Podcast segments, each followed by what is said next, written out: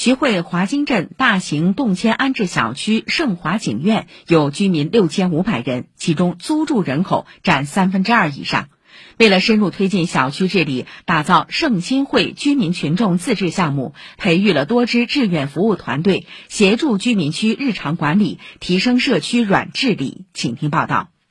走进盛华景苑，道路整洁，车辆停放有序，小区里的公共空间、生活盒子宽敞明亮，居民们在这里读书、看报、做手工。新落成的啄木鸟口袋公园里，老年人一边赏花，一边晒太阳聊天。李老伯和吴阿姨八年前从龙华动迁入住盛华景苑，亲身经历了小区环境的变化。我们这个小区的面貌改变了，哎呦，我很感动，感觉很温馨。环境嘛，比原来要好了，更好看了，美丽了，干净多了，嗯美好。盛华景苑有三十一个楼栋，居民大多来自全市二十八个动迁基地。几年前，小区乱扔垃圾，楼道堆物，群租问题矛盾不断涌现。居委在二零一九年牵头打造了盛新会居民群众自治项目，去年又组建了银发啄木鸟队。六十七岁的于良海退休后就加入到盛新会志愿者的队伍，如今也是啄木鸟队的队长，每天会和队友巡查小区楼道以及社区周边区域。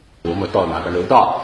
回到下面去看充电桩怎么样，队伍情况怎么样？看了以后，我们一笔笔记，该拍照的拍照，上传到我们这个群里面。这个群里面呢，他们有三驾马车的，自己能解决的我们就解决，不能解决的三驾马车再转到物业或者业委会或者居委会。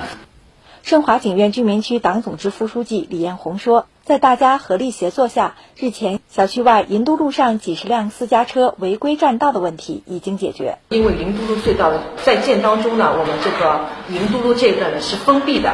有很多的违章停车，这条短短的三百米的路上停了八十多辆违规停车，占了我们的就是机动车道和非机动车车道，引起了一些不安全的因素。那我们啄木鸟队这边就是每天都是白天晚上去看，摸规律，把车牌号都抄下来，主动打电话给这些车主，告诉他们马上要建路桩了，不要被封在里边，你们能挪的赶紧挪。盛新会啄木鸟队去年十二月成立，从最初的八人已经增加到现在的四十多人，平均年龄六十五岁。这支队伍中，绝大多数成员是三星以上的星级志愿者。口袋公园以啄木鸟命名，让大家也受到鼓舞。